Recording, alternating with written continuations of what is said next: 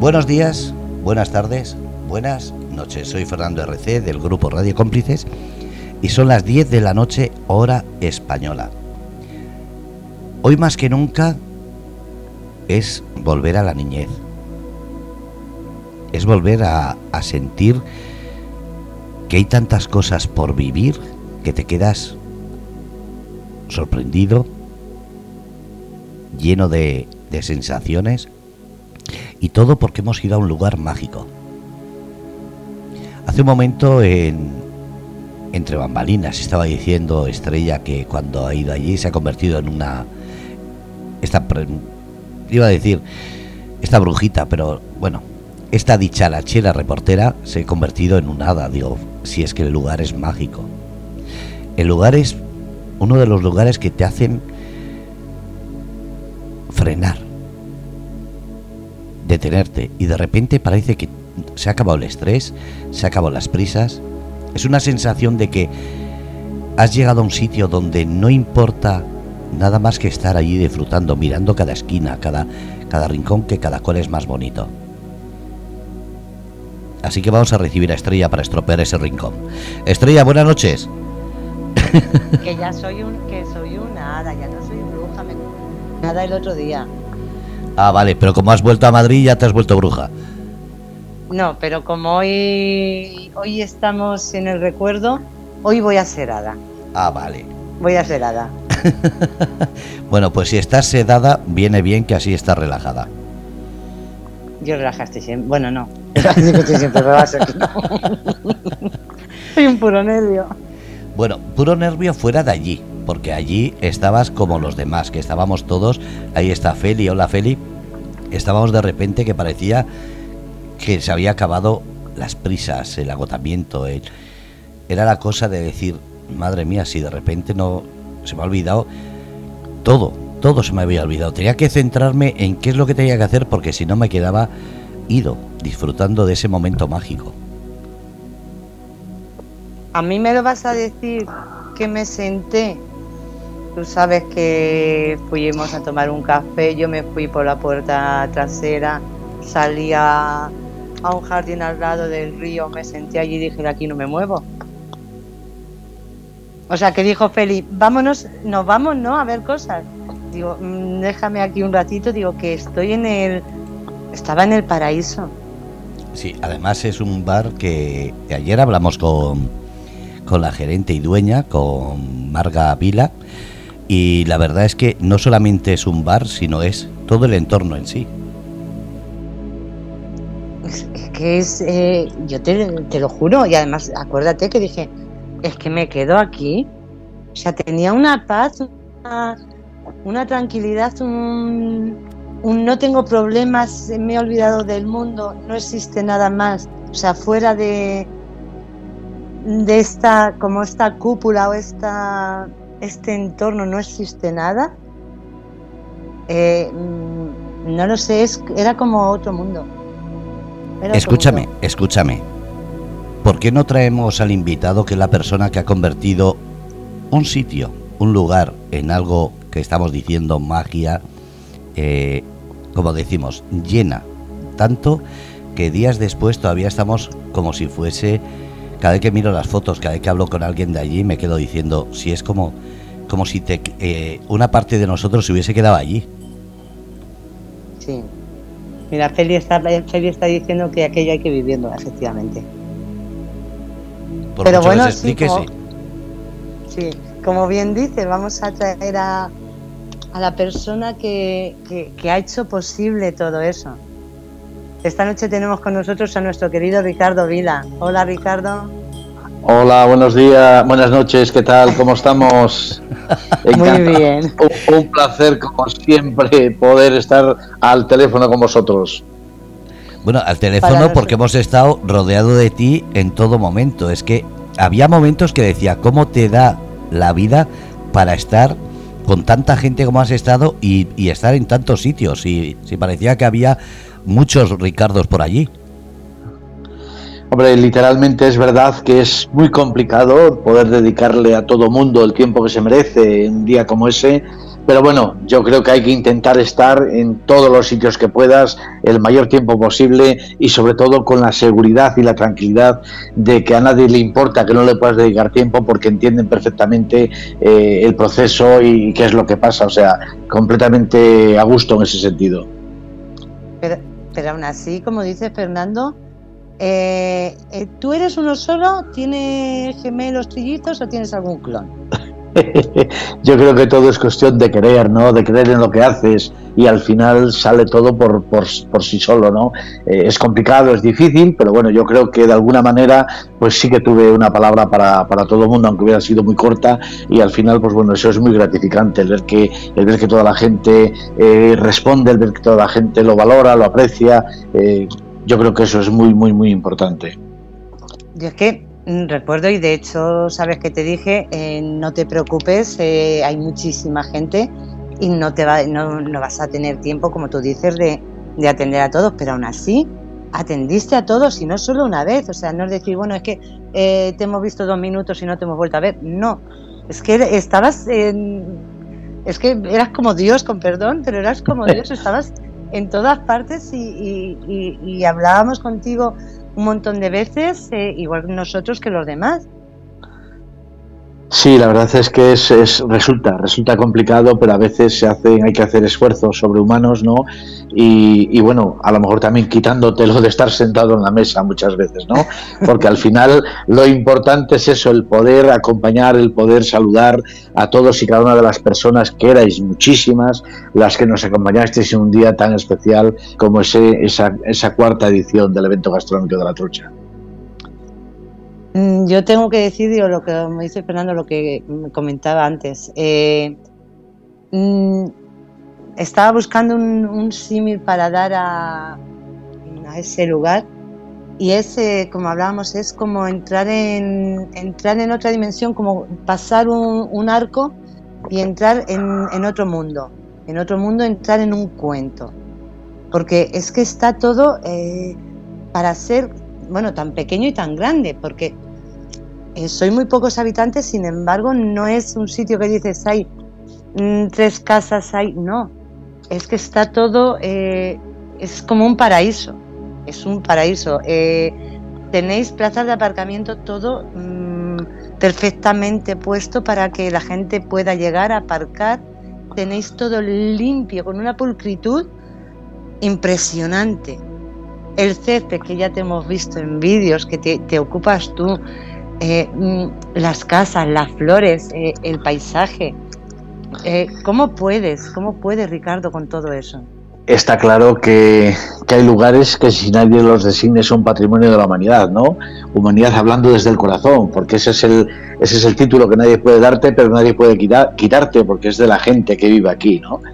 Eh, yo creo que al final eh, todo esto es cuestión de, creer en lo que haces. Yo creo que lo que para otras personas pudiese suponer un esfuerzo, un sacrificio, un trabajo enorme, para mí es una satisfacción. Entonces, bueno, lo haces con, siempre lo haces con esa alegría, eh, nunca lo ves como una obligación, nunca lo ves como un trabajo. Al final lo único que ves o lo único que, que percibes es ese agradecimiento de todos y cada uno de los visitantes que llegan a San Facundo, que son muchísimos, y sobre todo pues que llegan respetando, cuidando y valorando el entorno natural que tenemos, que como tú bien decías es un entorno yo creo que mágico eh, y sobre todo pues que para que todo mundo que viene pueda disfrutarlo no cabe duda que alguien tiene que estar cuidando. Quizá, no sé, estoy pensando, quizá allí se, se ralentiza el tiempo, o sea, no es como vivir aquí que es todo deprisa, todo... Eh, vamos siempre corriendo, nos faltan horas, nos faltan días. Sí, eh, claro. Hay una, hay una calidad de vida impresionante, hay una tranquilidad, un sosiego, una paz, que eso eh, te libera, te libera muchísimo. Es decir, aquí yo de hecho casi siempre ando sin reloj. porque no hace falta mirarlo, es decir, no pasa nada, que corra el tiempo como tenga que correr, pero el tiempo se hace, pues no sé, muy agradable, eh, incluso la gente cuando viene a la estancia, pues, pues, pues se le hace muy amena y al final eso es lo que yo creo que es lo más importante, ¿no? Que, que todo mundo que llega sienta esa sensación de paz, de sosiego y de tranquilidad y de disfrutar, de poder disfrutar, de poder desconectar por un tiempo eh, y eso yo creo que es calidad de vida. Es que efectivamente lo que dices tú, llegas allí y es como, como que cuando entras se para el tiempo. O sea, es, eh, es otro mundo. Yo sé que, que quizá eh, las personas que nos estén escuchando digan, ah, la exagerada.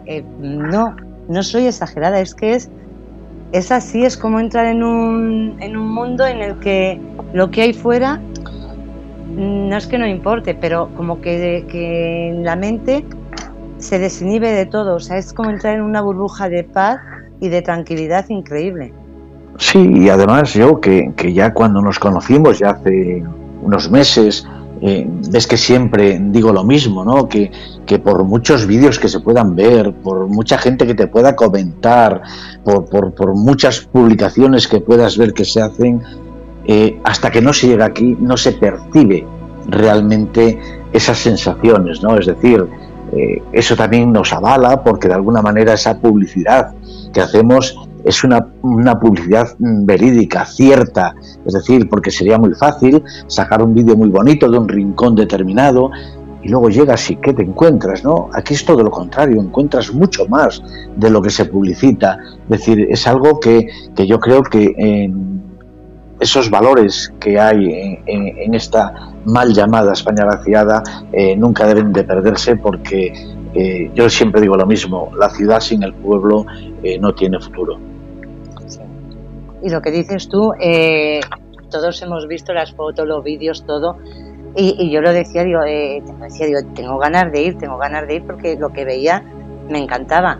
Pero si es cierto que, mm, no tiene nada que ver. Mira que, que, es precioso todo lo que veía, pero no tiene nada que ver cuando llegas. Cuando llegas, eh, los sentidos es distinto. O sea, eh, la sensación que tienes sobre todo aparte de la belleza, porque es precioso, es, es, ese, son los sentidos, los sentidos es pues lo que estábamos diciendo, entrar en, en otro mundo, el, eh, esa paz, que esa paz y esa tranquilidad no la puedes en una foto, en un vídeo, no la puedes sentir, te lo puedes imaginar, pero no la puedes sentir hasta que no estás allí.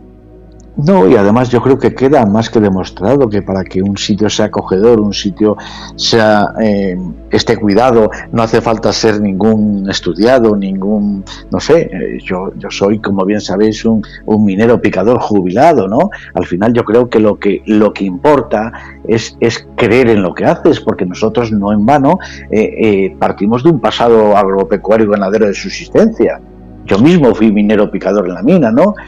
Eh, yo creo que eh, nunca debemos olvidar de dónde venimos, ¿no? Y, y cuando llevas eh, pues más de 30 años desempeñando un cargo eh, en una pedernera tan pequeña ubicada en esta comarca del Bierzo y ves esa, esa trascendencia, ves esa eh, potencialidad que se le ha dado a la zona, ves esa, esa manera de haberlo sacado del letargo, del olvido, ¿no? un pueblo que estaba a punto de desaparecer y que ahora tiene no solo repercusión nacional, sino internacional, pues de alguna manera, evidentemente, el, el, la zona, el paraje, te acompaña, pero si no fuesen estas otras muchas cosas más, nada de esto sería posible. Y también tengo que decir que, llegas allí y es que sois todos, eh, las personas que hay allí, es como te sientes en familia, es, es como la sensación, eh, vamos a ver, pasas a tomarte un café y sales de allí con la sensación de que le conoces de toda la vida. Sí, pero yo creo que eso es lo más importante, ¿no? Porque además yo lo digo muchas veces, que la única manera de hacer las cosas grandes es que lo pequeño te importe mucho. Eh, yo qué sé, el haber sido capaces de convertir este lugar mágico, este pequeño pueblo, San Facundo, en una ciudad sin dejar de pueblo, sin dejar de ser pueblo, yo creo que es muy muy importante y yo tengo claro que si la gente que viene no se siente acogida, si la gente que viene no se siente a gusto, pues al final no puede marchar eh, convirtiéndose en pregonera de nuestras bondades, ¿no? Yo creo que al final es algo que tiene que existir. Yo a mí me gusta también cuando voy fuera a otros sitios, pues en la medida de lo posible también ser eh, recibido de la mejor manera posible, ¿no? Porque al final eso eh, es un poco el reflejo de lo que es la zona, de lo que es la gente del pueblo, de lo que es el lugar donde, donde vives, ¿no? ¿No crees que eso se, no lo sé, el entrar allí y, encontrarte con esa familiaridad que hay, eh, contagia a todo el mundo, eh, que gente que no se conoce, que no se ha visto nunca, eh, que se pongan a hablar? por ejemplo, yo recuerdo que estuvimos hablando con, con una pareja que iban a hacer la ruta, nos los encontramos cuando subían, estuvimos hablando con ellos, estuvimos hablando cuando bajaron, que se estuvieron bañando, y dije, vamos a ver, con unas personas que... Mm, que van a hacer una ruta, que no estaban allí, que luego bajan. Y, es como la sensación de que con gente que no conoces de nada y al final acabas conociéndola. Vosotros pudisteis comprobar que a pesar de ser un día tan importante como era el cuarto encuentro gastronómico, eh, al que había que dedicarle todo el tiempo del mundo, yo tenía tiempo todavía incluso para hablar con esos turistas que llegaban. ¿no? Eh, mm. a, mí, a mí hay gente que me dice que pierdo mucho tiempo yo no lo creo así, yo creo todo lo contrario, yo creo que lo invierto, ¿no? Y esa gente que viene por primera vez y, te acercas, hablas con ellos, les explicas, al final yo creo que son cosas que, la gente agradece mucho y que, y que además eh, San Facundo, eh, es como si se tratase de un milagro, pero al final eh, realmente eh, lo que nos ha llevado a donde estamos es el trabajo, la constancia, el compromiso, la gestión, los apoyos, el no parar nunca de soñar y, y estar rodeado siempre de los mejores, ¿no?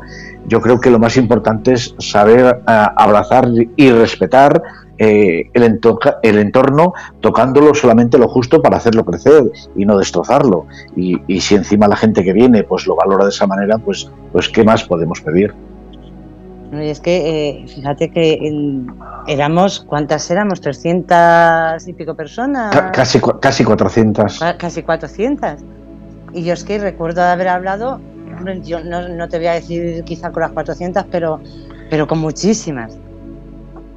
Sí, sobre todo, sobre todo en ese evento tan grande donde había tanta gente de tan diversas eh, disciplinas, por decirlo de alguna manera, eh, yo me quedo con la sensación de que era, de que se ha convertido en un evento como como un evento como de una gran familia, ¿no? Donde se respira cariño, donde se respira eh, tranquilidad, donde, no sé, no es el típico evento donde tú vas, pagas una entrada, comes y, te vas, ¿no? Allí yo creo que además todo el mundo interactúa unos con otros, es como, como si nos conociésemos todos, ¿no? Y al final, pues eso yo creo que hace que esto cada vez sea más, más, eh, más sostenible y, más importante. Sí, sí, es que la verdad es que la sensación, o por lo menos la, sensación que yo me llevé, era de, de, aunque sean 400 personas o casi 400 que no que no has visto nunca, yo me llevé la sensación de, de haber estado, como dices tú, de haber estado en familia. Sí, sí, totalmente, totalmente, porque, porque además eh, se respira eso, se respira un ambiente de, mucha tranquilidad, eh, en, donde hablas con cualquier persona, donde tienes acceso a cualquier persona, incluso las, las personas que había de gran relevancia, totalmente sencillas, totalmente humildes, totalmente accesibles, y yo creo que eso es muy, muy, muy, muy importante, ¿no? Porque al final eh, yo creo que cada uno, cada una de las personas, en esa comida tiene la importancia en función de lo que representa nada más. Es decir, su delegado del gobierno, por decir un ejemplo, tiene la importancia de su delegado de gobierno, embajador de Eslovenia como embajador de Eslovenia, pero el, el, pinche arbañil que estaba comiendo en otra mesa, pues tiene la importancia como pinche de arbañil. Es decir, cada uno tiene la importancia que tiene y no por ello menos importante que la de los demás. Bueno, es que mm, ahora que has dicho lo de su delegado del gobierno, eh, yo recuerdo que estaba fuera sentada cuando ellos se iban y, su esposa, eh, antes de subir al coche, mm, me vio y vino a, y vino a despedirse.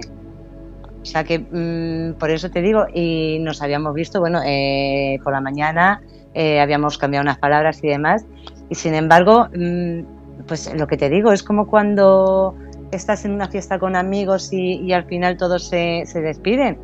O sea, mm, salías de allí con un, no con un adiós, sino con un hasta luego, eh, ya hablamos, nos vemos. No lo sé, como, como una sí, de amigos. Es lo que te decía, esa sensación de, de, amistad y de cariño que se respira. No obstante, claro, eh, son 30 años trabajando para llegar a donde estamos, ¿no? Hemos tenido que pasar eh, por muchos episodios, hemos tenido que que luchar contra muchas, muchas inclemencias, contra muchos palos en la rueda. Lo que pasa que cuando tú crees realmente en lo que haces, pues al final no te rindes, sigues para adelante, ¿no? incluso cada inconveniente con el que te tropiezas, para mí al menos, es un motivo más para, para seguir adelante, porque realmente crees en lo que estás haciendo, realmente crees que estás acertado con lo que estás haciendo y al final el tiempo y la evidencia nos dice que algo bien estamos haciendo para estar donde estamos, ¿no? ¿Y cómo? Porque vamos a ver, tú dices, si llevas 30 años, pero vamos a ver, Ricardo, hay personas que llevan 30 años haciendo cosas y no se rodean de, eh, de tantísima gente como te rodeas tú. Algo tienes que tener, vamos, aparte de hacer las cosas bien, porque eso está muy claro, pero mm, algo tienes que tener para que, que todo, todas esas personas y esas personalidades te respondan de esa forma. Yo creo que la base está en ser sencillo, en ser como es uno, en ser, en ser honesto, eh, en, no tener ningún interés personal absolutamente en nada, en no decir nunca que no, en buscar los apoyos evidentemente, porque yo siempre digo que el éxito radica en tres cosas fundamentales. La primera es que hay que ser un soñador, y yo siempre lo he sido. La segunda y más importante todavía es creerte el sueño para que lo puedas transmitir, porque si no es imposible, y luego ser capaz de eh, lograr los apoyos para conseguirlo.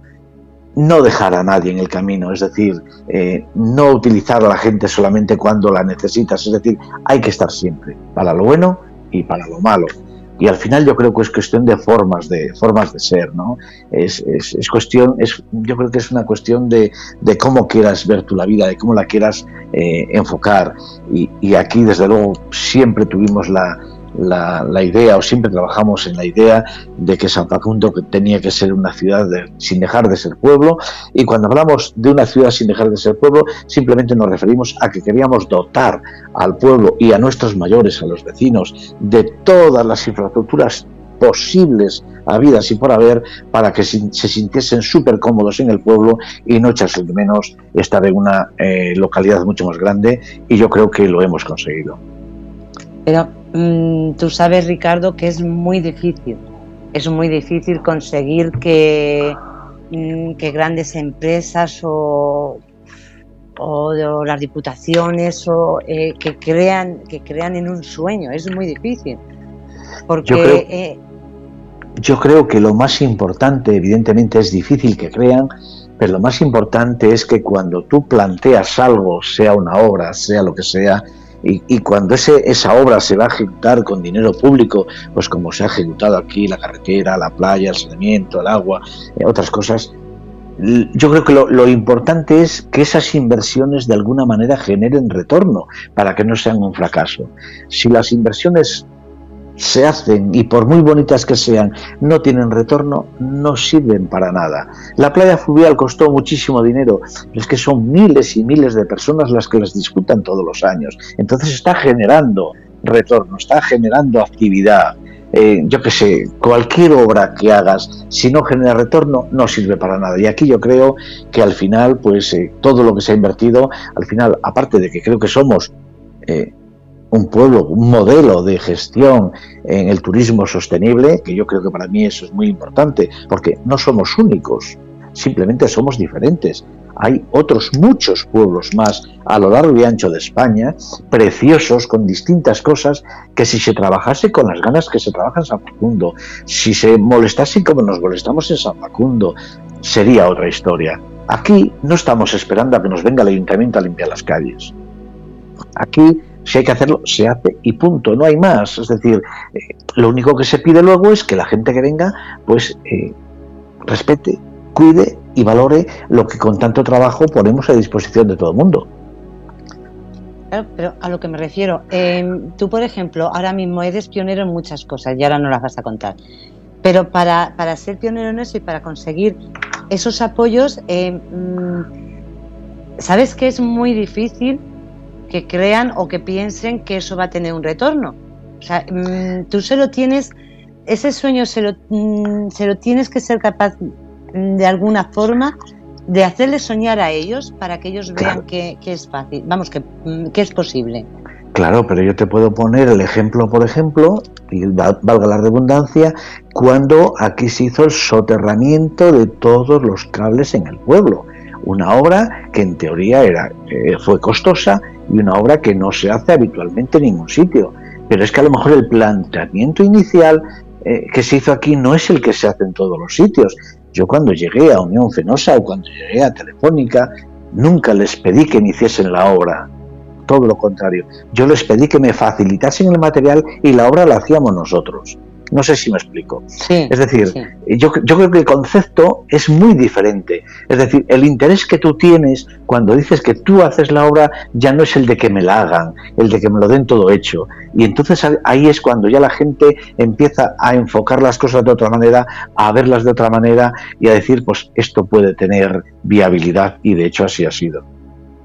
Vale, ¿ves? Eso es lo que yo quería que me, que me explicases, porque no es fácil. Tú llegas ahora mismo y dices, eh, quiero hacer esto y te van a decir, venga, sí, vale, eh, sigue soñando. Entonces, claro, por eso te decía que, que cómo mm, has vendido ese, ese proyecto eh, para...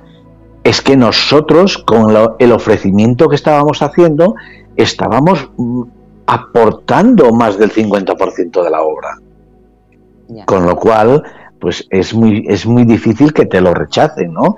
Aquí todo el mundo quiere que nos lo hagan, todo el mundo quiere que te lo han hecho sin molestarte. Incluso a lo mejor te quejas porque tienes que, tienes, es la calle en tierra un tiempo, no lo sé. San Facundo estuvo en tierra tres años cuando hicimos el saneamiento y el abastecimiento, porque queríamos hacer el alumbrado soterrado.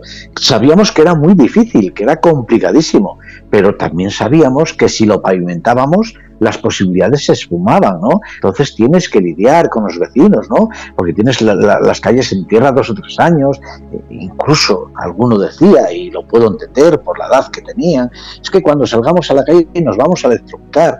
Esas cosas son entendibles, que alguno las pueda pensar así, pero yo tenía una idea, yo tenía... Eh, una, una, visión de lo que quería para mi pueblo y, y, lo que no podía era desviarme ni un ápice de lo que yo quería. Es decir, si no lo consigo este año, para el que viene, y si no, para el siguiente. Pero esto es lo que quiero.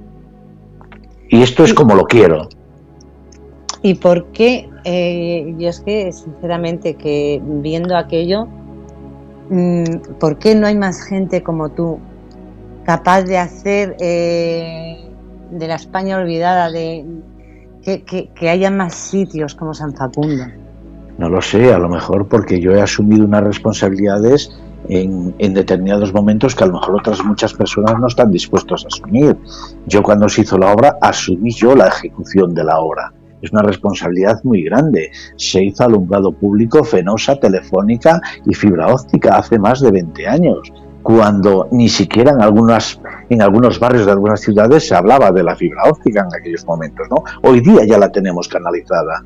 Hoy día ya tenemos ese servicio. Es decir, quizá hemos ido, ah, y a lo mejor está mal que yo lo diga, pero es que yo creo que es así. A lo mejor es que hemos sido un tanto visionarios, ¿no?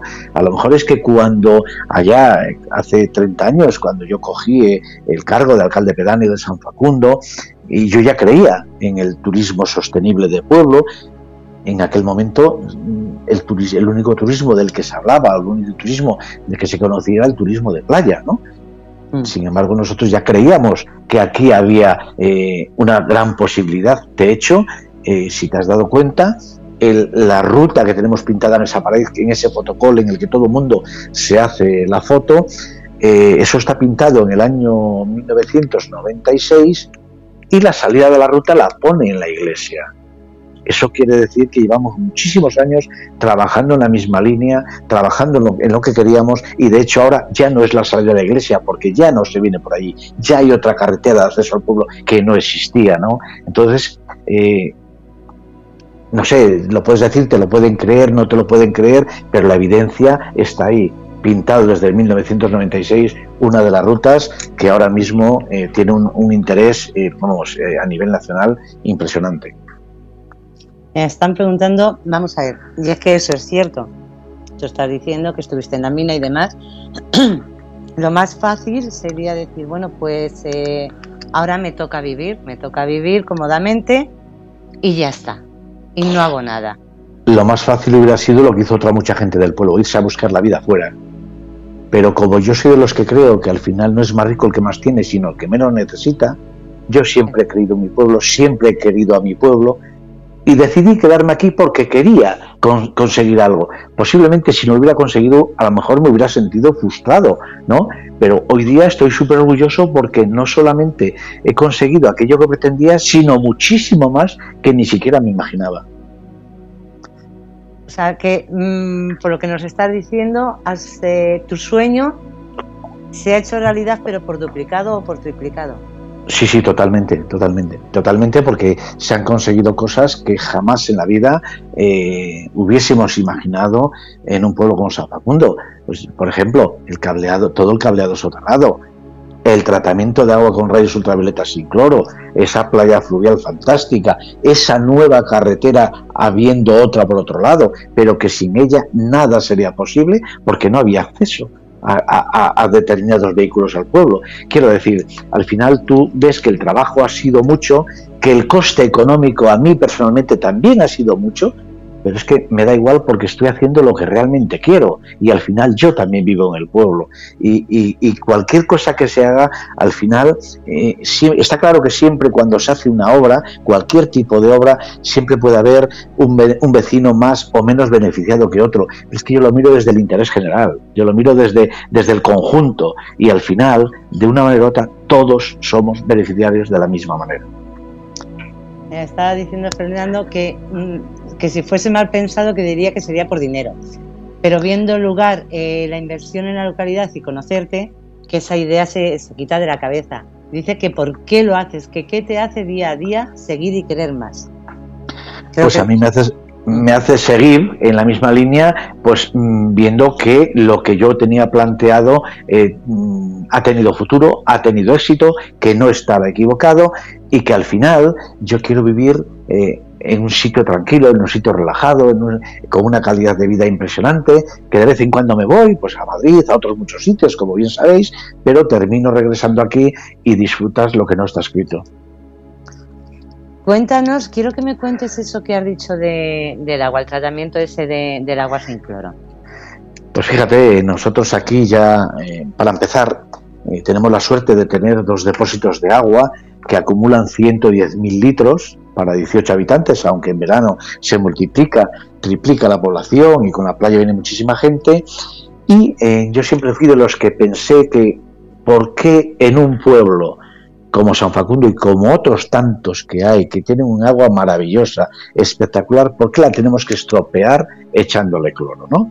Entonces yo le di muchas vueltas, eh, me fijé en muchos casos, sobre todo en el norte de Europa, vi muchas noticias y vi que había un sistema que se, que se trataba el agua con rayos ultravioleta, ¿no? Bueno, pues yo me puse, me puse a trabajar en ello. Eh, es cierto que costó dinero, también es cierto que fue una obra que, yo hice cuando los famosos planes E de Zapatero le dieron tanto dinero a los ayuntamientos para hacer obras, pues yo creo que fue uno de los pocos, uno de los pocos sitios donde la obra se hizo sin que se viera bien entendido, en muchos sitios, como llegaba ese dinero, se cambiaban las aceras de color para que se viera la inversión. En San Facundo se metió dentro del depósito. No se ve si no vas allí, pero lo percibes todos los días. La calidad de vida es todos los días. Y creo que eso ha sido uno de los mejores aciertos, porque hoy día tener un agua potabilizada con rayos ultravioleta sin ningún agente químico es un lujo auténtico. Pero vuelvo a lo mismo y es lo que me cabrea, con perdón ¿Por qué no lo hacen los demás? Pero vamos, te digo, ya no sitios pequeños, porque me imagino que eso se puede hacer, quizá a otro nivel, pero se puede hacer en, más sitios, en todas partes. Evidentemente hay muchas cosas que se pueden hacer en muchos sitios. Yo desde luego siempre procuro estar viendo, siempre procuro estar innovando, mejorando y, yo creo que ese es el cometido, ¿no? Al final eh, es que luego lo primero que tenemos que tener en cuenta es que un cargo de alcalde pedáneo, además acaban de pasar unas elecciones ahora recientemente, tomamos posesión eh, concretamente el sábado de la nueva corporación, de la nueva junta vecinal, es un cargo al que te presentas voluntariamente, al que nadie te obliga a presentarte.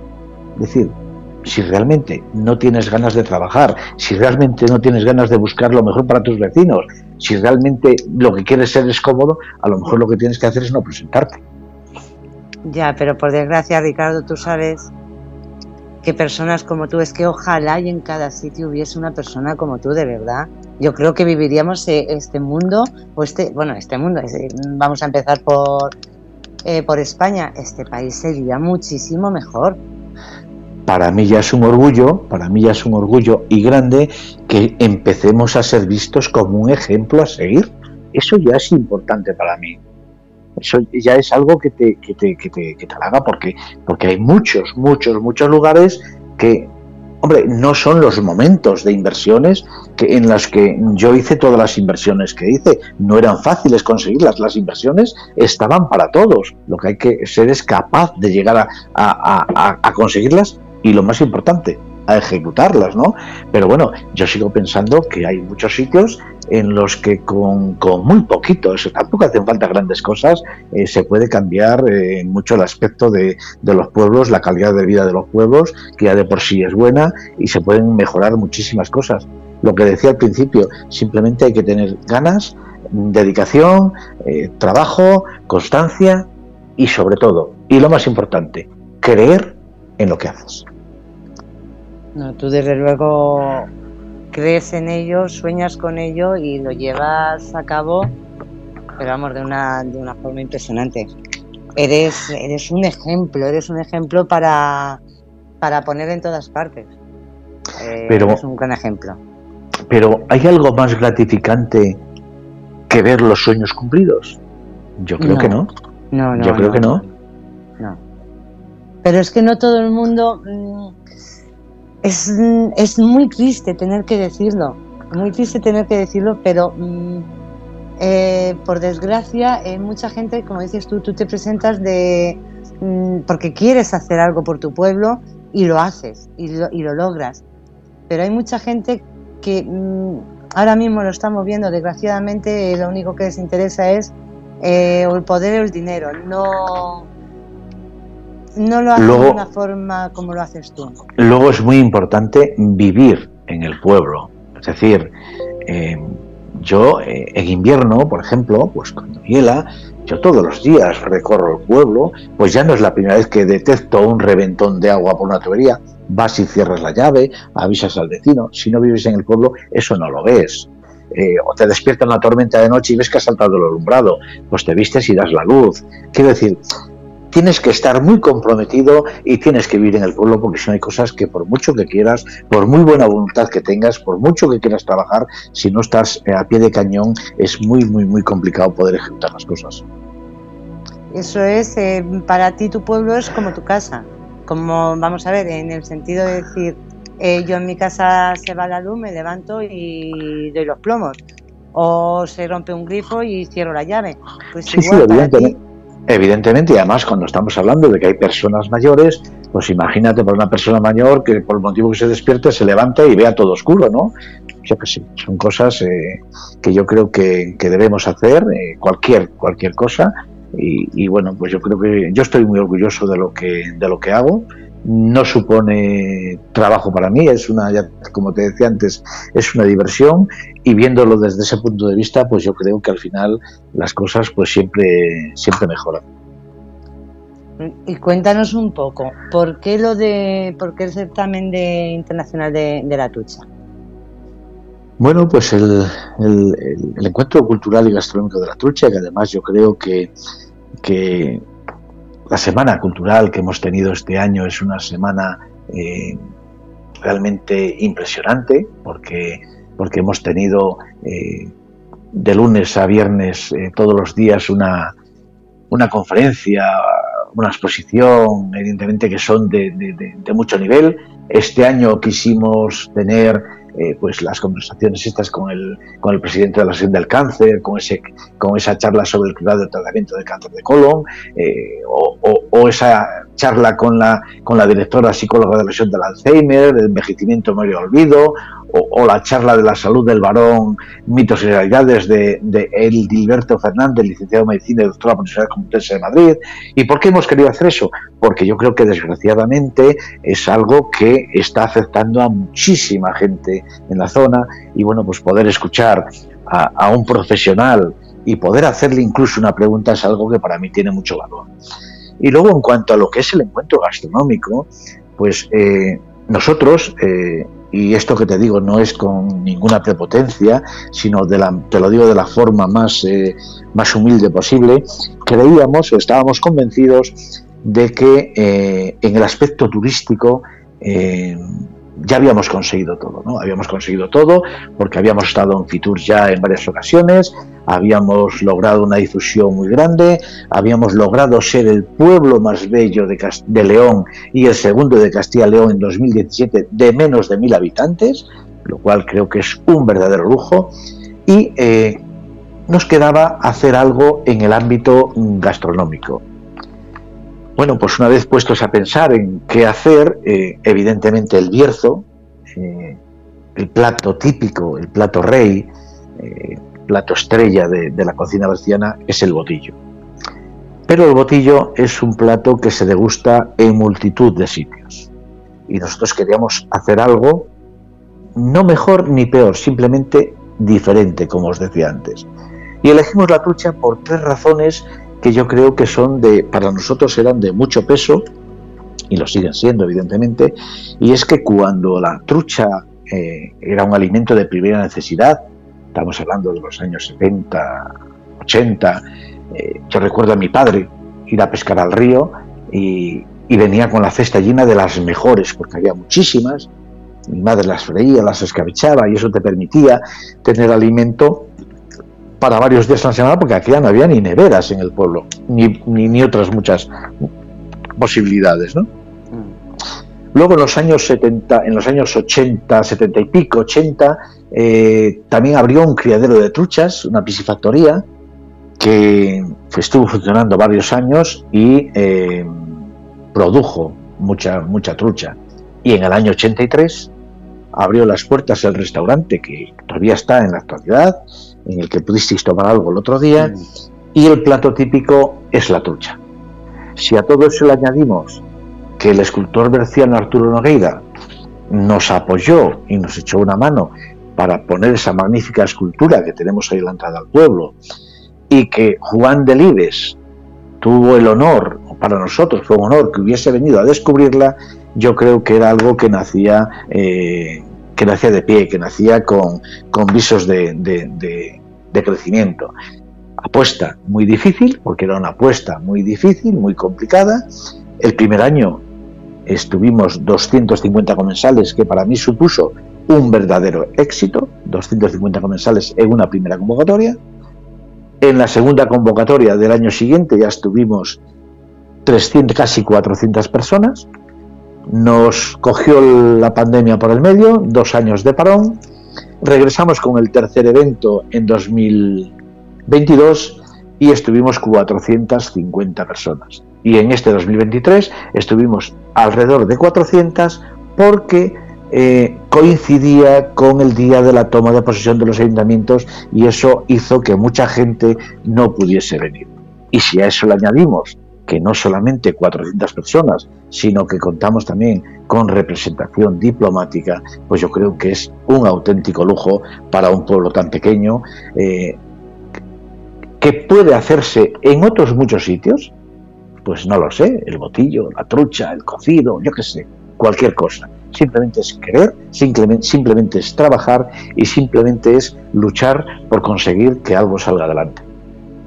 Ya tengo que decir, ahora que has dicho lo de la representación diplomática, tengo que decir que son unas bellísimas personas.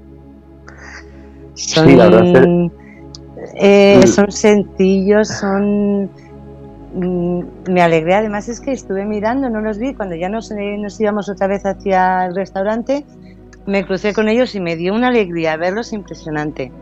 Sí, porque a pesar del, del, rango que tiene, no dejan de ser embajadores y ministras consejeras, etcétera, etcétera, mm. el trato es muy cercano, es, es muy, son muy accesibles, son, no sé, eh, yo conozco gente de mi entorno de mucha menos valía que, cuesta mucho más acercarse a ellos, ¿no? Pero bueno, allá cada uno con, con su, su, historia, allá cada uno con su, con su idea. Yo estoy orgulloso de tener tantos, tantos amigos. Eh, este año, eh, pues hubo concretamente cuatro embajadas que no pudieron acompañarnos, porque evidentemente los, los, trabajos eh, diplomáticos, los compromisos diplomáticos, pues están por encima del evento gastronómico de la trucha, como no puede ser de otra manera, pero el año pasado tuvimos aquí eh, a la embajada de, de Mauritania también, tuvimos a la Cámara de Guangzhou de China, y eh, esperemos que el año que viene, pues todos los que no pudieron este año nos acompañen el año que viene porque sí que me han mostrado todos las ganas de las ganas de venir.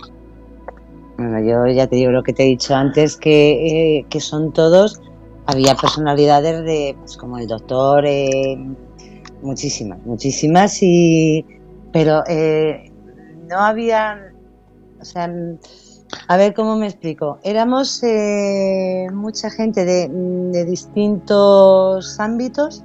Pero todos iguales. Pero todos iguales, efectivamente, efectivamente, todos iguales. O sea, ahí no había unos por un lado, otros por otros, otro. No, no, eh, hablábamos todos con todos. Eh, mm, éramos de igual a igual. O sea, no había una diferencia de decir, no, a esta persona no me acerco porque Mm, no lo sé, no sé, por ejemplo, es, o es un diplomático, es un político, es, no, no, no es que era, mm, no había diferencia, era el mismo trato entre todos.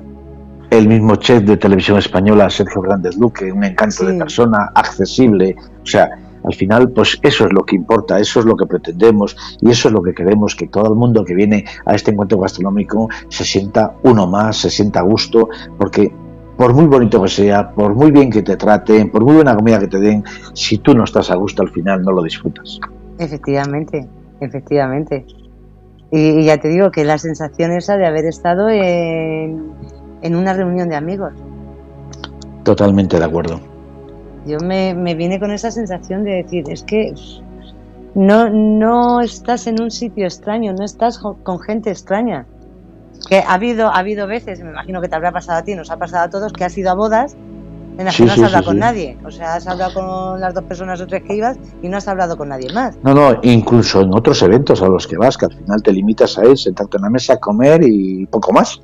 Aquí no, aquí todo lo contrario, aquí todo el mundo es como, como si ya se conociesen de siempre, o sea, rápidamente se interactúa uno con otro, todo el mundo es accesible y yo creo que eso es algo, algo impagable y algo que no se puede perder. Son valores que, tienen que estar siempre, siempre presentes. Sí, y además es que todo el mundo, yo por lo menos con todo el mundo que hablé, es que eran muy cariñosos. Eh, no sé cómo explicarlo, pero es que era así. O sea, no veía ningún gesto raro de, fue de superioridad ni nada, era, era todo el mundo.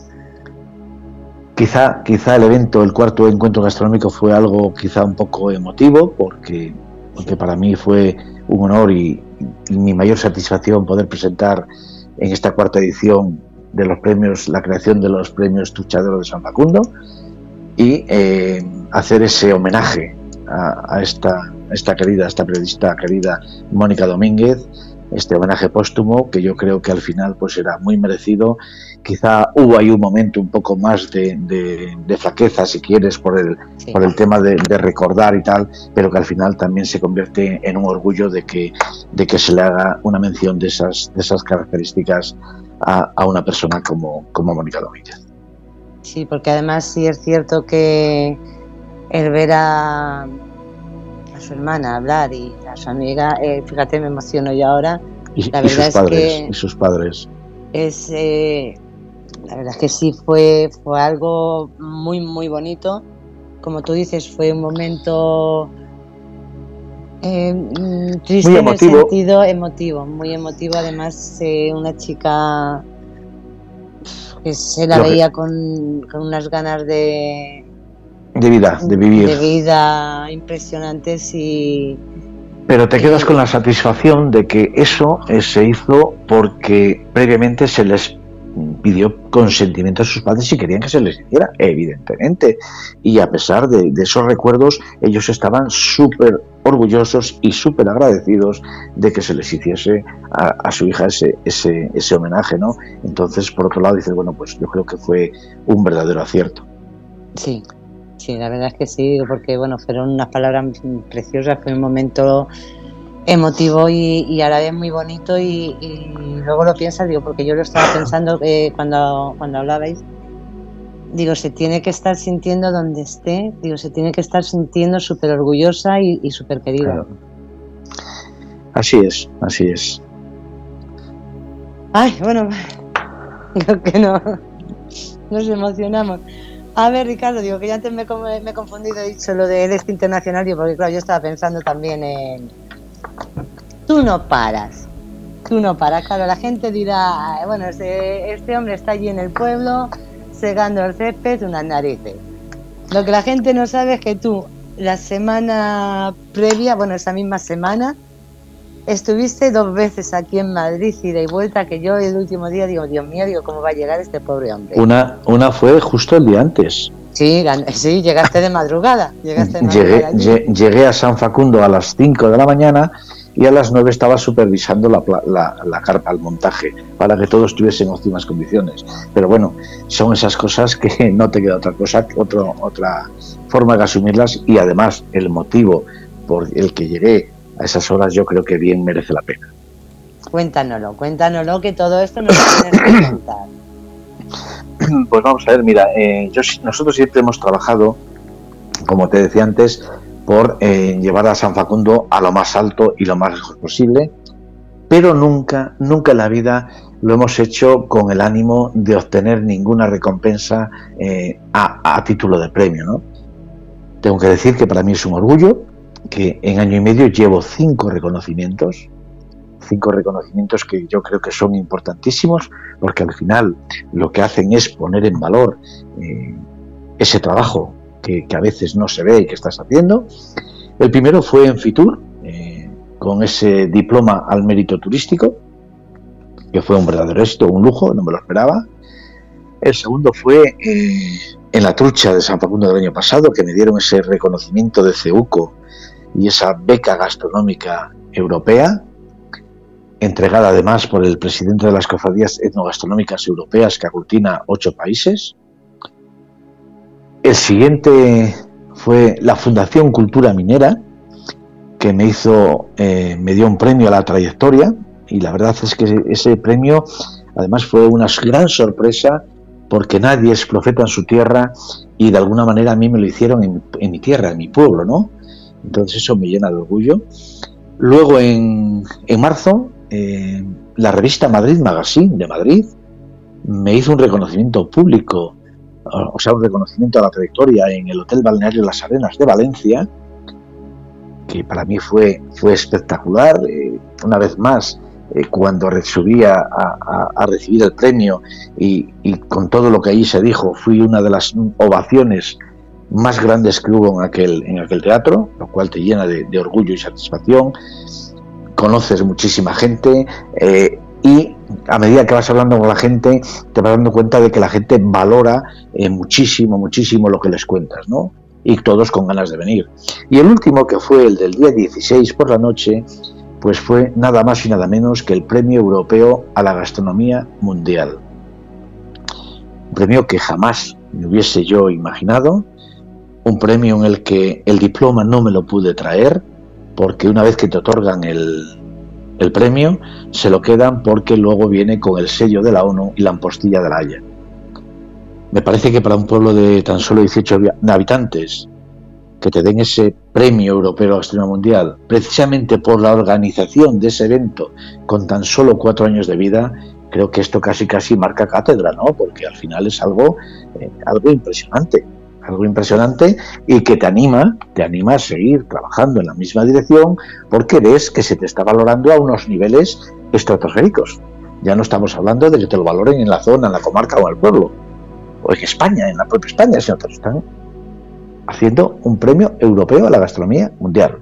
Un auténtico lujo y que si cabe pues nos da todavía muchas más fuerzas para seguir trabajando y para seguir, viendo de que no estamos equivocados en el planteamiento que hacemos de las cosas. es que ese premio, a más de un sitio más grande, ya le gustaría tenerlo.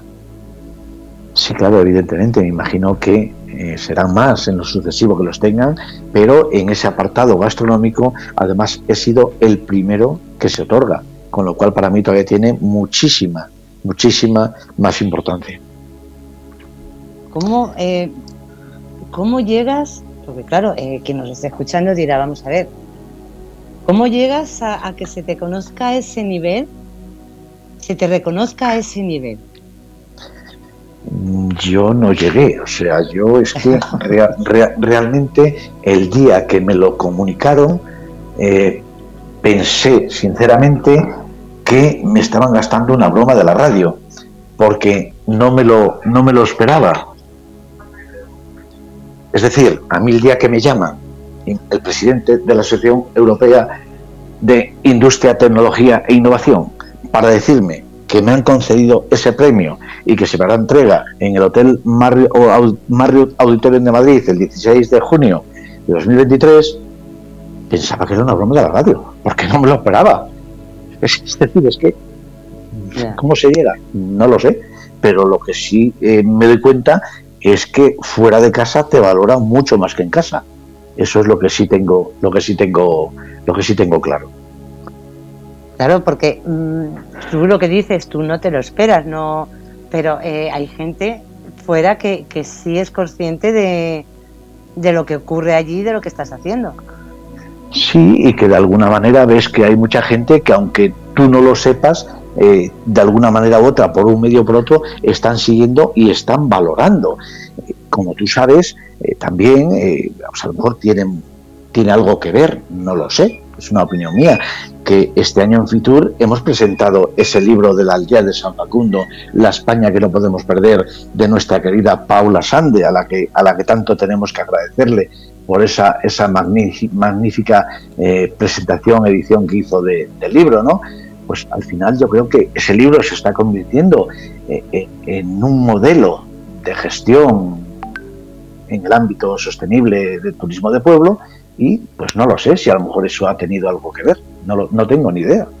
Lo que está claro es que eh, eh, las cosas no llegan solas, hay que lucharlas y desde San Facundo, a pesar de nuestras escasas posibilidades económicas, siempre intentamos volar lo más alto posible. Yo siempre digo que el mundo está lleno de retos y oportunidades que no debemos desaprovechar. Eh, para quien nos esté escuchando, ¿dónde pueden adquirir el libro? El libro en principio lo tenemos aquí en San Facundo, porque no tenemos todavía eh, los medios suficientes como para tenerlo, tener una distribución, pero bueno, eh, está siendo la verdad que toda la gente que lo, que lo adquiere, toda la gente que lo lee, al final queda súper encantada, porque al final nuestro objetivo era ese. Eh, es decir, este libro, para que nos esté escuchando, nace porque un buen día llega una turista a San Facundo, con sus padres y como os decía antes que mm, yo creo que no pierdo el tiempo sino que lo que lo invierto pues estoy hablando con ella como una hora una cosa así sí que es cierto que esta chica me esta chica me hacía muchas preguntas y yo le respondía a todas y al cabo de, un tiempo Paula Sand de San Clemente me llama y me dice, oye, mira, que soy Paula, la chica que estuve allí contigo, es que soy una estudiante de la Facultad de Turismo de la Complutense de Madrid, eh, he terminado mi ciclo y quería hacer el trabajo de fin de grado sobre el destino sostenible de San Facundo. Para mí, primera sorpresa, porque alguien que no tiene vinculación alguna con San Facundo ni con el Vierno se haya fijado en San Facundo para hacer el trabajo de fin de grado. Yo evidentemente le dije que por supuesto que para mí era un orgullo, colaboré con ella en todo lo que pude, el trabajo fue un verdadero éxito y luego surgió la cosa de por qué no plasmar en un libro las conclusiones de ese proyecto, ¿no? Y, y, tengo que decir que ha sido un gran acierto porque ha hecho un gran trabajo y yo creo que ha plasmado de una manera fehaciente lo que realmente queríamos plasmar. Tengo que decir que, que es un amor de persona. Es un amor de persona. Es, eh, y fíjate lo que me acabas de decir, que es de San Clemente. O Se llama Paula, mm, se llama, se llama Paula San de San Clemente. No es de San Clemente. Ah, vale, vale, vale. Claro, Ese es que el apellido, con- el apellido, vale, el apellido, el apellido, San Clemente. Vale, vale. De hecho- al, al escuchar San Clemente, ¿verdad? Sí, Claro. el libro, pero al escuchar San Clemente no sé por qué me ha, me ha venido a la cabeza. De hecho, de Castilla-La eh, Mancha. Claro, de hecho ella eh, eh, en un momento determinado me dijo que, eh, que me agradecía muchísimo que yo hubiese, le hubiese dado la oportunidad, hubiese confiado en ella. Es una persona recién salida sin experiencia. Y yo simplemente le dije, si no te damos la oportunidad no sabemos si lo puedes hacer bien o mal. Sin- Sinceramente, ¿no? No, no, pues la verdad es que ha hecho, ha hecho un libro precioso y, y como te he dicho antes, es que es un cielo de, de personas. Sí, sí, la verdad es que sí, lo hemos presentado en el Centro Riojano de Madrid también, un verdadero éxito, y no descartamos en hacerlo en otro sitio más, porque la verdad es que es un libro que, que merece la pena y es un libro que no deja indiferente a nadie cuando lo lees. Bueno, pues ya sabes que todo eso no lo tienes que ir contando. Cuando lo presentéis en algún sitio, no lo tienes que contar para el, el darle publicidad, el que la gente pueda ir, porque como tú bien Sí. has dicho ahora mismo, que también, que eh, también está muy bien, eh, como excusa, eh, por decirlo de alguna forma, que vayan a San Facundo porque lo van a pasar, vamos, que si van para un día se van a quedar más, y así de paso ya también eh, tienen el libro. Yo creo que, yo creo que eh, de- habría que decirle a todos los que nos estén oyendo que les agradeceríamos muchísimo que, que nos visitasen porque iban a quedar sorprendidos, pero que lo hagan en pequeñas dosis, porque esto es tan pequeño que no podemos acoger grandes cantidades como se debería, ¿no? Pero estoy convencido de que, de que todo mundo que venga al final eh, se va a convertir en pregonero de nuestras bondades porque todavía no conozco a nadie que haya marchado desencantado de este rincón del Bierzo. Eso, eh, vamos a ver, yo, sabes que normalmente cuando se descubre un sitio eh, así tan bonito, eh, todo va de boca en boca. O sea, la, gente llegan unos, se lo van diciendo a otros, se lo van diciendo a otros, mm, y, y acaba como masificándose. ¿No tienes miedo de que llegue un momento en que tengas que, mm, tengas que poner un tope y, tengas que decir, mm, llega un fin de semana o llega unas fechas que, que hay que ir con reserva porque si no, no... mm, Yo creo que el, el tema de la masificación hasta ahora yo creo que no, no me preocupa en exceso porque es un pueblo pequeño, no tiene gran capacidad, no es un pueblo de paso, hay que venir. Y, y hasta ahora yo no creo que se convierta en, en- eso, ¿no? Pudiera darse el caso. Eh, tampoco lo puedo, lo puedo asegurar. Pero eh, aquí eh, hemos tenido días de, de 600, 800 personas, que no es poco para un pueblo como esto, y en ningún momento se ha sentido ningún tipo de, de- agobio, sobre todo porque la gente, la que, o por lo menos la que está viniendo hasta ahora a San Facundo, es gente que viene a disfrutar de la. ¿Eh? Entonces, eh, tú puedes pasar por la playa y estar la playa abarrotada, a ver 300 personas en la playa y no hay sensación de ruido. La gente viene a, bañarse, a tomar el sol, a disfrutar de la naturaleza, a tomarse algo y, y, bueno, y luego en cuanto al restaurante, pues bueno, evidentemente tiene la capacidad que tiene, como para venir a comer hay que hacer una reserva, pues evidentemente también es algo que también limita de alguna manera la cantidad de, de afluentes, ¿no? Tiene, mm, sí, eh, no, iba a decir que tiene, tiene la capacidad que tiene, pero tiene una, tiene una terraza... Qué Sí, pero, pero para tomarte algo sí, pero a la hora de comer, al final eh, la cocina da de sí lo que da de sí y Ya. luego hay otro handicap, es que no hay personal para trabajar, no encuentras personal para trabajar. Entonces, bueno, hay que, hay que dar hasta donde se pueda atender bien a los clientes, porque es mejor dar bien, 20 bien atendidos que 30 mal atendidos. Eso, eso, por supuesto, tiene que privar lo que ha privado siempre, que es la calidad del servicio y la atención. Fernando, A ver, yo tengo que ser el cabroncete. Se habla qué raro. a que sí. Se habla de la España vaciada. Has conseguido que una aldea de 18 habitantes sea eh, un símbolo y un reconocimiento mundial. Pero, ¿crees que a San Facundo no le está faltando un poquito de innovación tecnológica? Lo digo porque ahora mucha gente, eh, y lo comentaba allí en, la aldea, eh, mucha gente teletrabaja. Entonces, sabiendo que ese oasis es tan perfecto para desconectar, tan perfecto para vivir, eh, ¿no tienes miedo que venga esa innovación y se asiente en la localidad trabajadores de ese tipo y se rompa un poquito el encanto o al revés, que vengan y hagan de él todavía un encanto mayor? Yo creo que aquí hay dos cosas importantes. Una cosa es eh, la mal llamada España vaciada, que a lo mejor es la España que nos quieren vaciar, porque realmente eh, en los pueblos las facilidades que se dan son muy pocas. Yo siempre he creído que, o, defiendo al menos, que no hay que regalar absolutamente nada a nadie, pero hay que facilitar que determinadas cosas se hagan. En un pueblo como San Facundo no es fácil. No se puede legislar lo mismo para una gran ciudad que para un pueblo.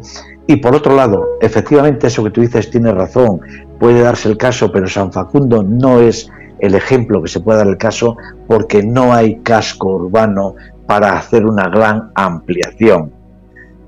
Es decir, tenemos lo que tenemos, no hay mucha más capacidad y yo lo único que sí he pretendido siempre, lo único que sí quiero y lo único que sí me interesa es que si alguien viene, uno, dos, tres o cinco, muchos más no van a poder ser, que sea gente que venga porque esté comprometida con el entorno natural, que no sea gente que venga porque tiene un agua con rayos ultravioleta que le cuesta una miseria al año, porque tiene una calidad de vida envidiable, porque tiene una serie de condiciones que no las tiene en otro sitio.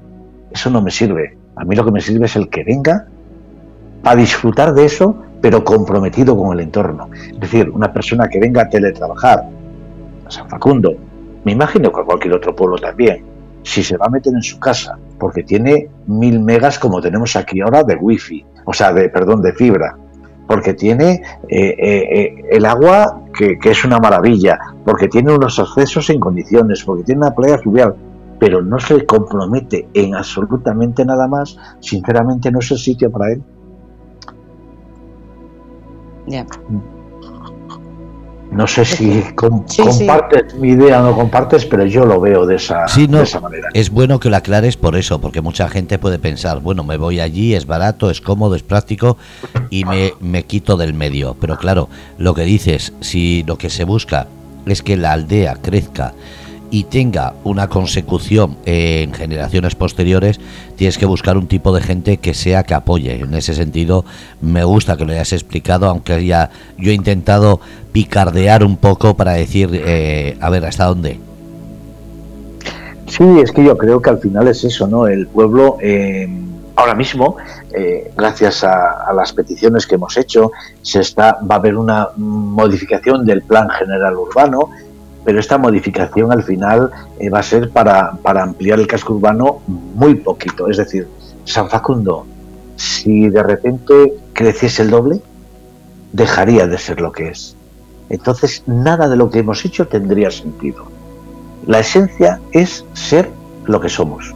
¿Que hay capacidad para tres, cuatro, cinco familias más? Sí, perfecto.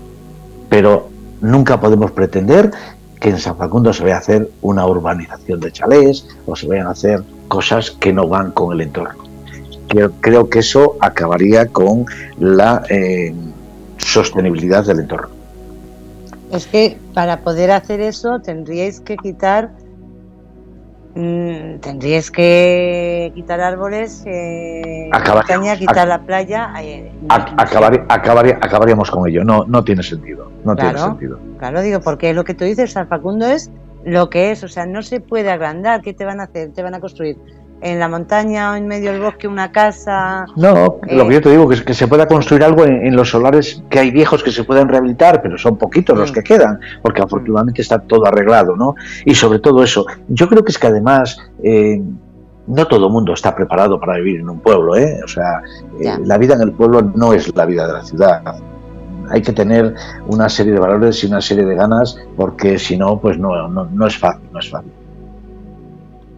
Y lo que dices tú, eh, mm, claro, sois muy pocos, no tenéis, eh, pues es una infraestructura de un pueblo grande, eh, con sus tiendas, con, con escuela, con, con todo. Entonces es mm, el ir allí, porque eh, por ejemplo, el colegio más cercano, ¿a cuánto está de, San Francisco? Pero, pero, el colegio más cercano que hay un niño que baja está a 8 kilómetros.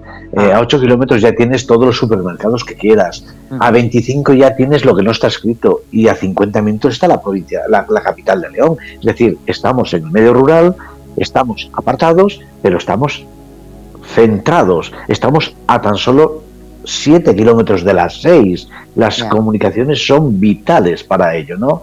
Eh, tenemos un consultorio médico en el que afortunadamente nos pasa consulta una, una vez al mes, una vez a la semana el médico y la enfermera. A 8 kilómetros tenemos ya el centro de salud, a 25 tenemos el hospital del Bierzo. Quiero decir, eh, si San Facundo exponencialmente creciese una barbaridad, posiblemente dejaría de ser lo que es y nada de lo que hemos hecho tendría sentido. Ricardo, sé que estás cansado, que necesitas descansar. Eh, ¿Qué le dirías a la gente que nos está escuchando? Porque como has dicho, eh, sobre todo el turismo que vaya tiene que ser sostenible, respetuoso y ante todo que sepa apreciar esa limpieza y esa labor que hacéis, porque eh, como dices, eh, cualquier camino que se coja está impecable. Eh, mires donde mires está impecable y eso no es solamente los días de visita, sino cualquier día. Entonces, ¿qué le dirías a los turistas antes de despedirte? Pues nosotros aquí recibimos a todo mundo de la mejor manera posible. Somos, yo creo que muy hospitalarios, damos todo lo que tenemos, aunque sea poco, pero lo damos. Y lo único que pedimos es lo único que pedimos, lo único que queremos es seguir teniendo un turismo de calidad en San Facundo. Cuando hablamos de calidad no nos referimos solamente al aspecto económico, aunque también sea importante, sino para nosotros la calidad es esa calidad mental de la gente que quiere venir a un sitio, a un sitio de naturaleza en, en estado puro, que vienen a disfrutar de la naturaleza, a pasárselo bien y sobre todo a respetarlo, porque para encontrar esto que se encuentra en San Facundo hay alguien que está los 12 meses trabajando para que se pueda disfrutar, sobre todo en esas temporadas de vacaciones, que es cuando más gente acude. Simplemente es eso, pedir eh, eh, el disfrute y el respeto del entorno y con eso es más que suficiente. Para quien bueno, no, Fernando, yo simplemente iba a decir, digo, porque, eh, claro, yo cuando puse en Google para poder, para llegar, se llega muy fácilmente. O sea, te pone, además, tú pones San Facundo, te pones San Facundo, y si no me confundo, pone Torre del Bierzo. Es que pertenecemos al Ayuntamiento de Torre del Bierzo. Exacto, con lo cual pone San Facundo, todo, eh, Torre del Bierzo en León. Para quien lo busque, eh, que lo sepa, o sea, más datos que estoy dando. Y yo sí quería, eh, como ha dicho Fernando, yo sé que estás, eh, que llevas una vida muy ajetreada y que necesitas descansar, pero yo desde aquí sí quiero, por mi parte y sé que por parte de todos, lo primero a ti, a ti el darte las gracias eh, por ser como eres, por lo que estás haciendo, dar las gracias a toda la gente de San Facundo a todas las personas, a las del restaurante, a, todas las personas que viven allí, eh, por habernos hecho sentir como parte de la familia, a todas las personas que estuvimos ese día. Eh, lo que he dicho antes y, me quedo corta, me llevo una experiencia maravillosa, he conocido a, personas entrañables, a... Mm, algo que no puedo describir porque es que es imposible, eh, son sentimientos, o sea, los sentimientos no siempre se puede, se puede decir que eran dentro y, yo estoy la verdad encantada. Y sí, yo lo voy a decir, yo sí voy a volver y quiero volver pronto porque os quiero volver a ver, os quiero volver a ver a todos y quiero hacerme esas rutas y bañarme en esa playa que que es maravilloso, es maravilloso y yo en cuanto pueda, desde luego me hago una escapada para hacer con mi familia para hacer esa ruta. Mira, eh, me, está, me está recordando ahora a una persona que vino por primera vez a San Facundo en una visita que nos hizo una persona que no voy a decir quién es, pero de un nivel muy, muy alto, muy alto, y me quedo con una frase que dijo, porque cuando le preguntaron los periodistas, evidentemente, cuando hicieron la pregunta de cómo venía y tal, venía con dos niños, ¿no? Y dice, mirad, los niños nunca mienten. Y lo primero que han dicho, nada más que se han bajado del coche, es ¡buah, qué pasada! Efectivamente, así es, así es, es una pasada y, y por favor, quien vaya, que, que vayan, porque mmm, van, a, van a encontrar un sitio maravilloso, pero por favor con respeto, con respeto a la naturaleza, esperamos allí y en todas partes, la naturaleza tenemos que respetarla y tenemos que eh, que estos sitios tan maravillosos que sigan siendo así de maravillosos, no los estropeemos. Pues aquí estaremos cuando queráis venir, aquí os recibiremos como, como mejor podamos o sepamos. ¿eh? Lo que está claro es que lo haremos desde la mejor de las, de las intenciones, lo mejor que sepamos. Eh, nos veremos, si Dios quiere, también en otros sitios, porque al final el destino nos llevará por muy diversos lugares. Y, y, nada, a vuestra disposición siempre para lo que para lo que necesitéis y vamos, eh, orgullosos de que hayáis venido a San Facundo, que lo hayáis conocido y sobre todo que no os haya defraudado todo aquello que se os había contado. Para nada, para nada, al contrario, muchísimo mejor. Y, y sí, te pido por favor, da un beso muy grande a todos, a todos, a tu hermana, de... a tu madre, a, a toda tu familia y todas las personas de allí de vuestra eh, parte. Bueno, no quiero ir diciendo más a tu hija, y bueno, no quiero, digo porque claro, digo, la gente no tiene por qué. Pero bueno, tú claro. ya lo sabes, tú ya lo sí. sabes. A todos y a ti un abrazo enorme y unas gracias que mil gracias, mil gracias por muchas veces que te la dé, no va a ser suficiente. Como siempre lo he dicho, eh, un orgullo para mí poder haber compartido este rato de, de radio con vosotros. ¿eh?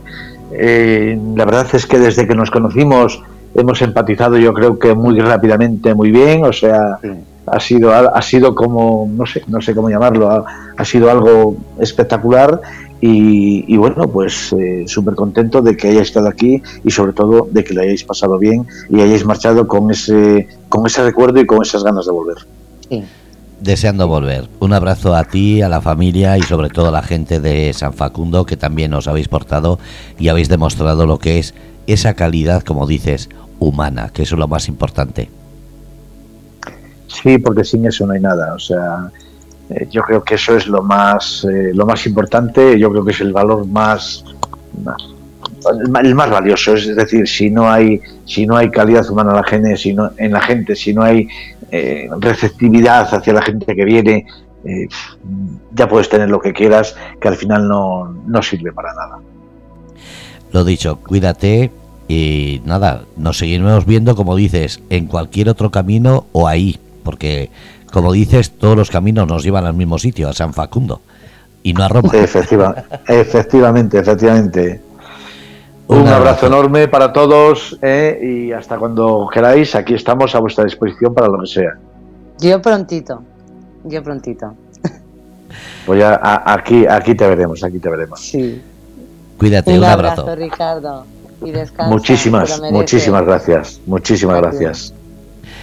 Bueno, que el programa ha quedado perfecto, así que despedimos aquí, Grupo Radio Cómplices, el programa Rebelde con Causa hoy agradecido a Ricardo Vila, alcalde y además persona, relaciones públicas y persona que no solamente vive en una localidad preciosa, sino que sabe contarlo y demostrar que por mucho que contemos, sigue siendo espectacular. Gracias Feli, un abrazo para Ricardo que está ahí escuchando y para todos los de San Facundo, de parte de Feli, de parte del Grupo Radio Cómplices y como no, que gracias por demostrar que el ser humano sigue teniendo unos valores tremendos y en una aldea tan pequeñita con 18 habitantes no solo demuestran los valores humanos, sino que además demuestran a nivel mundial que hay cosas que se pueden mejorar pero sobre todo que tiene que haber interés. Gracias a todos desde, desde el Grupo Radio Cómplices